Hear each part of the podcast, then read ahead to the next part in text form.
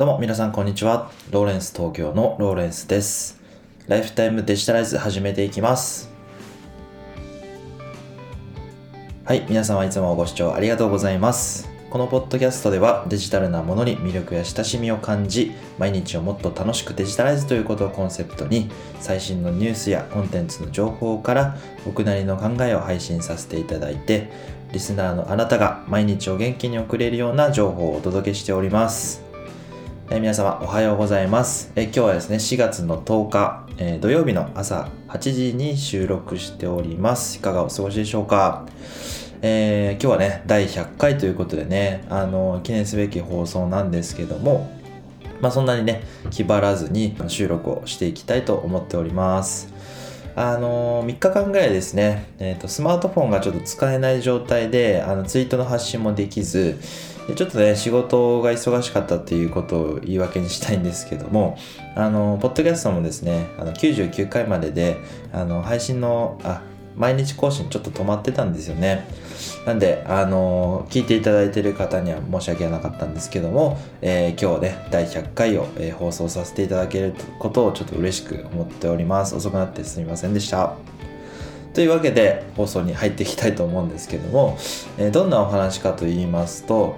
えーまずはですね100回記念ということで、まあ、あの改めて簡単に自分の自己紹介をさせていただいてで今日の取り扱うテーマはあのブロックチェーンというですねあのかっこいいテーマになってますのでぜひですね最後までお楽しみいただければなというふうに思っております、えーそれでは、え自己紹介簡単にさせていただこうかと思うんですが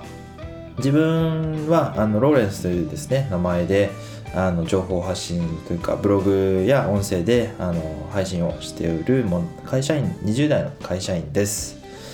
あのまあ、会社で、えーとシステム系の、まあ、インフラとかソフトウェアに関わっている仕事なんですけども、まあ、特にあのエンジニアではなくて、まあ、それ以外の部分をこうあの携わってるって感じですね。で、えーとブログをやり始めたのはあの2020年の8月ぐらいからですねあのちょこちょこ書き始めたりなんかしてコツコツやってるとこです。で今ですね、まあ、8ヶ月ほど経ったんですけども Twitter のフォロワーはまあ大体260人くらいでえーっとポッドキャストは、えーまあ、総再生回数は1500回ぐらいをね超えて、まあ、あの以前個人スポンサーも1回していただいたりなんかもして非常にありがたいことにですねあの聞いていただいているという感じででブログの内容についてはそのローレンス東京というあのブログの名前で、まあ、主にですねテック系のニュースについてや、まあ、内容について書いています、まあ、あのテクノロジー系のニュースだったり、まあ、SNS ですね。あとはあの仮想通貨をメインに取り扱っています。で最近はあの PV 数もですねあのようやくちょっと伸びてきて、えー月間でいうと 5000PV ぐらい、まあ、5000人5000回のページを訪れる人がいるってことで、まあ、毎月それぐらい見てもらえてね非常に嬉しいですねまあ、記事数はですね、だいたい40回ほどなんですけども、まあ、あの、今後はですね、40記事ほどなんですけども、今後もやっていこうかなと思っているところです。今のところですね、仮想通貨を中心にアップロードしているんですけど、あのもしですね、仮想通貨あの試してみたいっていうようなことがありましたらですね、是非自分の、えー記事が、えー参考になればなというふうに思っております。えーまあ、自己紹介はですねこの辺りにして、えー今日の話題ブロックチェーンについて入っていくんですけども、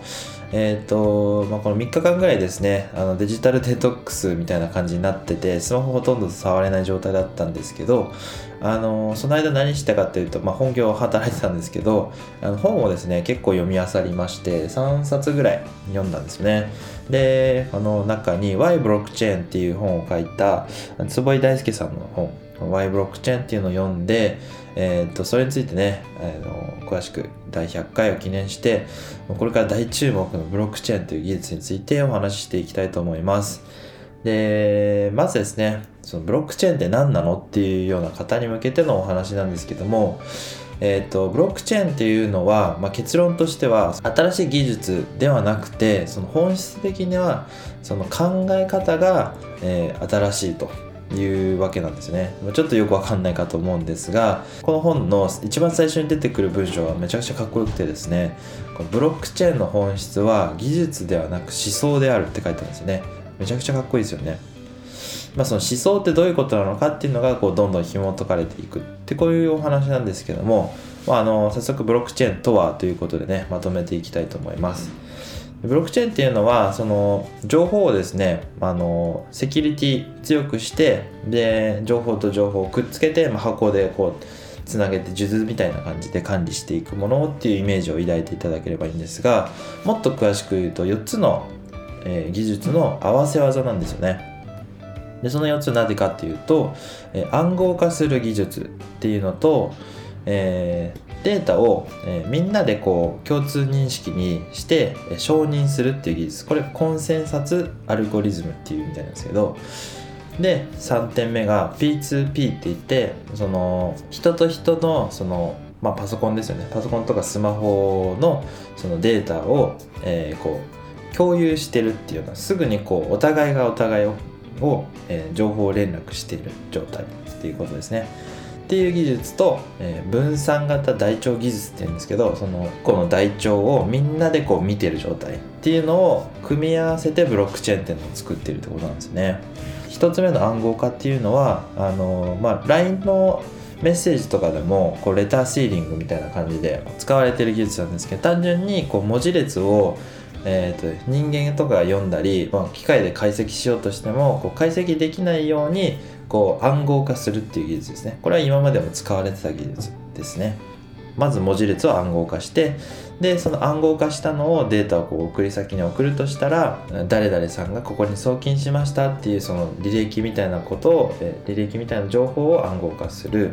でその暗号化した情報が1点目のそのコンセンサスアルゴリズムといって、えーいろんなビットコインのその参加してる人たちその参加してる人たち全員であ、えー、ここの口座からこの口座に移りましたっていうのをみんなでこう認識するんですよね。あ了解ですっていうのをみんなでやってで、あのー、そのみんなでこう口座が移ったっていう情報がみんなで了解をしてその P2P っていうのがそのどんどんこう連鎖していくわけですね。あの同じえー、台帳を、えー、みんながこう見てるような状態にすると。でその最後に分散型台帳技術のその台帳に、えー、こう刻まれてでみんながそこの台帳を見てるから、え改ざんもできないわけなんですよね、